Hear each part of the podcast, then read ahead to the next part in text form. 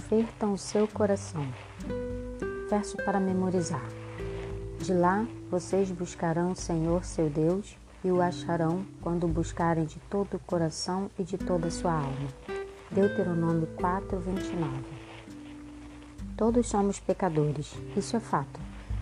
Às vezes, ouve-se algum estudioso queixar-se da ideia cristã da corrupção humana, mas basta ler as notícias de um dia ou mais ou fazer um rápido levantamento da história humana e a veracidade dessa doutrina cristã se torna aparente.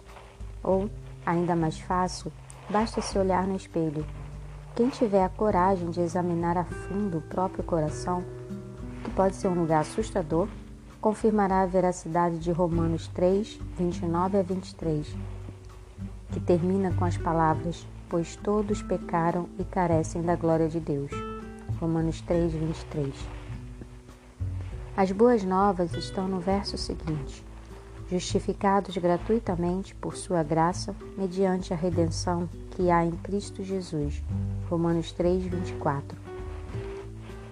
Algo crucial para essa boa notícia é o arrependimento.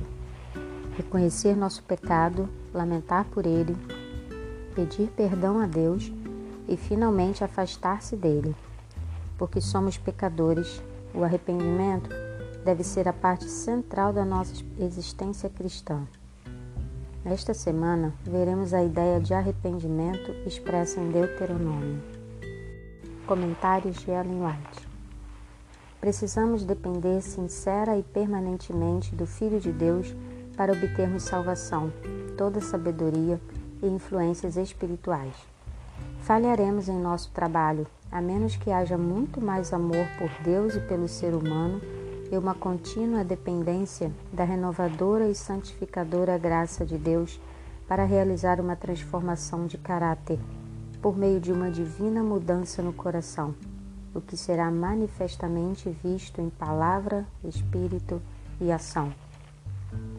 Necessitamos de crescente fé, menos confiança e segurança no que fazemos e confiança bem maior no que o Senhor anseia fazer por nós individualmente, se prepararmos o caminho para Ele. Precisamos anelar pela comunhão com Deus, muito mais do que temos feito até agora precisamos pleitear mais fervorosamente com Ele. Se buscarem o Senhor seu Deus, vocês o acharão quando buscarem de todo o seu coração e toda a sua alma. Olhando para o alto, página 327. Há necessidade de se buscar a Deus, não de vez em quando, mas uma contínua e sincera confissão e humilhação de alma perante o Senhor. O povo de Deus deve comparecer à sala de audiências do Altíssimo. Deus compreende que necessitam dele, e se pedirem, vocês receberão auxílio quando forem tentados e provados. Suas petições, conhecidas somente por Deus que examina o coração, ele as ouvirá e responderá. Olhando para o alto, página 371. Os que recebem o Salvador se tornam filhos de Deus são seus filhos espirituais, nascidos de novo, renovados em verdadeira justiça e santidade. Sua mente é mudada, contemplam as realidades eternas com visão mais clara. São adotados na família de Deus e moldados à sua imagem, transformados pelo seu espírito de glória em glória. De pessoas que dedicavam supremo amor ao próprio eu, tornam-se pessoas que dedicam supremo amor a Deus e a Cristo. Aceitar a Cristo como Salvador pessoal e seguir seu exemplo de abnegação, eis o segredo da santidade. A santificação da alma é realizada por meio da constante contemplação de Cristo pela fé, como unigênito Filho de Deus, cheio de graça e de verdade. O poder da verdade consiste em transformar o coração e o caráter. Seu efeito não é uma pincelada de cor aqui e ali na tela. O caráter todo deve ser transformado e a imagem de Cristo deve ser revelada em palavras e atos.